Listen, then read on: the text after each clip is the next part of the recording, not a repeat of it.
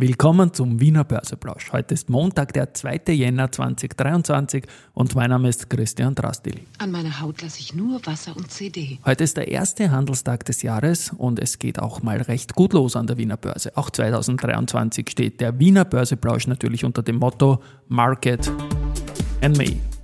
Hey, here's Market and Me. Podcasting for Equity. Freebies for Community.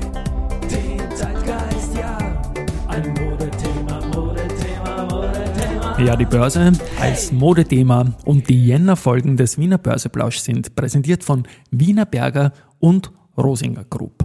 Jetzt ein Blick auf den Markt. Der erste Blick auf den Markt, jetzt nicht von mir heute, aber für diesen Podcast im Jahr 2023 6.633 Punkte, jetzt um 11.36 Uhr, als ich das einspreche, ein Plus von 0,55 Prozent zum Jahresultimo.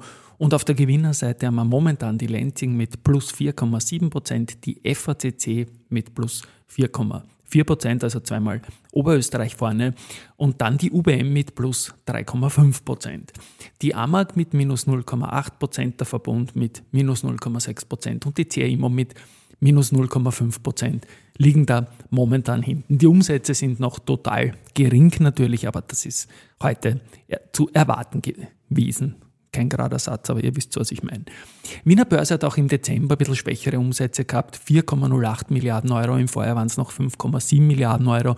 Und das hat dann letztendlich dazu geführt, dass der Vorsprung, den wir im Jahr 2022 beim Handelsvolumen bis Ende November hatten, dann noch verspielt worden ist im Dezember.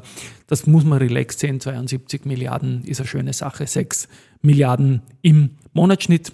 Sind wir gespannt, wie es jetzt weitergeht. Auf jeden Fall ist die hohe Nachfrage nach Weiterbildungen, Zertifizierungen und Prüfungen auch eine gute Sache und das Angebot der Wiener Börseakademie hat sich weiter ausgebaut. Es gibt jetzt 30 Seminarthemen. Zum Beispiel neu sind Dividendenstrategien oder auch US-Aktien, die man im Global Market handeln kann. Laut Raiffeisen-Analysten äh, wird das Börsejahr spannend. Die Inflationsraten sollten wieder auf moderatere Niveaus zurückkommen und man muss halt genau schauen, inwieweit und wie schnell das Ganze geht. Und dann ist auch das Thema mit der Zinsschraube plötzlich wieder ein anderes. Also es werden die Themenkreise Inflation und Wirtschaft sehr interessante Daten geben schon sehr bald in diesem noch sehr, sehr jungen Jahr, weil es kommen bald die ersten Wirtschaftsdaten und aus der Eurozone, Deutschland, Frankreich und so weiter und so fort. Sehr spannend ist auch etwas, was die Tageszeitung Österreich in ihrem Jahresausblick geschrieben hat. Da, da geht es 100 Menschen, die uns 2023 bewegen und da sind auch 10 aus der Wirtschaft dabei und davon die Hälfte im Zusammenhang mit börsennotierten Unternehmen. Da wird einmal der Hartwig Löger genannt, der Ex-Finanzminister, wird er den VIG-Vorsitz übernehmen.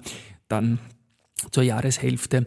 Dann ist genannt der Attila Dogudan, dem es bei der WM gut gegangen ist, der Willi Cianco, der an neuen Erfolgen feilt, der Clemens Haselsteiner, alles Gute an der Stelle, der jetzt von Thomas Birtl übernimmt und neuer Strabag-CEO ist und das Beste steht dann wiederum beim RBI-Chef, beim Johann Strobel und da schreibt die Tageszeitung, unter Anführungszeichen, Top-Banker plant mit Raiffeisenbank international Großes. Na, da lassen wir uns überraschen. Ich bin der Meinung, die haben 2022 eh Großes geleistet. Fürchterliches Umfeld für die Bank, aber super Ergebnisse geliefert und ja, das mit Russland ist dann natürlich schon so eine Geschichte und die Verluste im Vorjahr waren groß, obwohl die Ergebnisse gut waren der Bank.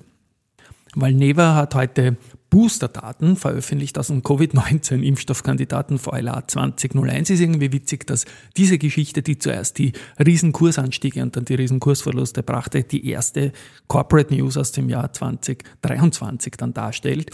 Und ja, also man will das jetzt schauen, dass man sowohl ähm, bei Leuten, die geimpft sind mit Moderna als auch mit äh, Pfizer BioNTech, da geboostert werden und der Einsatz des Inventars auf internationalen Märkten sollte da unterstützend sein aufgrund jüngster Daten. Das wäre natürlich eine schöne Sache, wenn der Bestand noch verkauft werden könnte von Valneva. Ebenfalls gestartet heute ist das 14. Aktienturnier wieder bei IRW Press, äh, unserem Partner hier vom Joe Brunner die auch den Gap unterstützen. Und da geht's jetzt los mit Runde 1. Es sind ein 32er Raster mit 28 Titeln, weil nämlich die besten vier der Rangliste Freilose haben. Ich gehe kurz den Raster durch.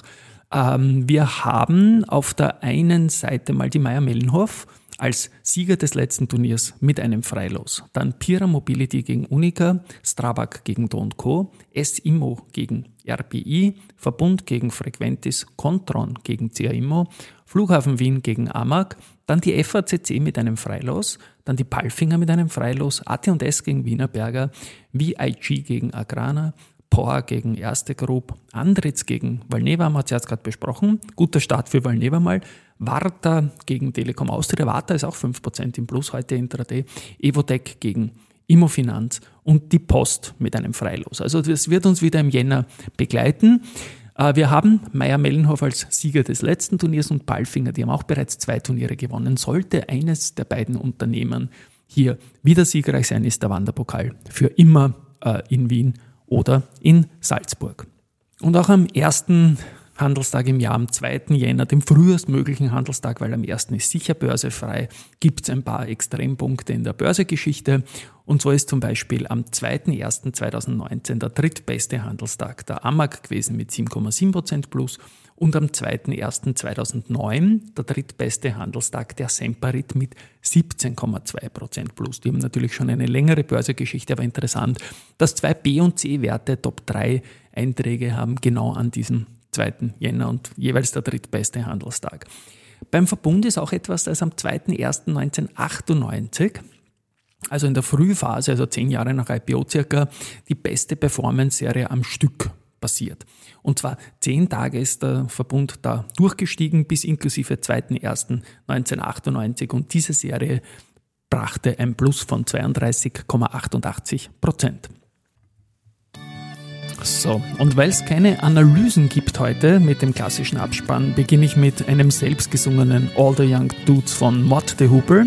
Ich habe mich bemüht und All the Young Dudes sind quasi die Börsegänge, die wir brauchen.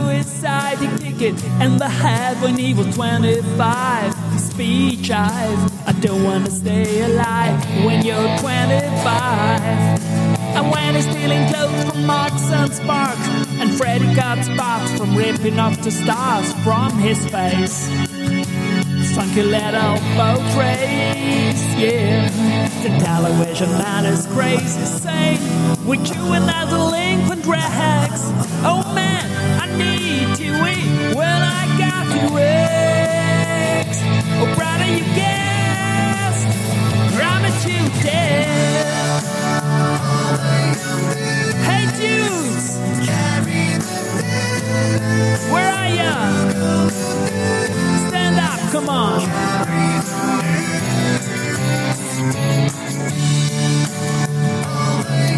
all the young dudes, where are you? Wo sind die Börsegänge? Ich hoffe, es kommt heuer einiges dazu. Es schaut vielleicht gar nicht so schlecht aus und ich bin immer guter Hoffnung. Träumen wird man dürfen. Wir hören uns morgen wieder. Tschüss und Baba.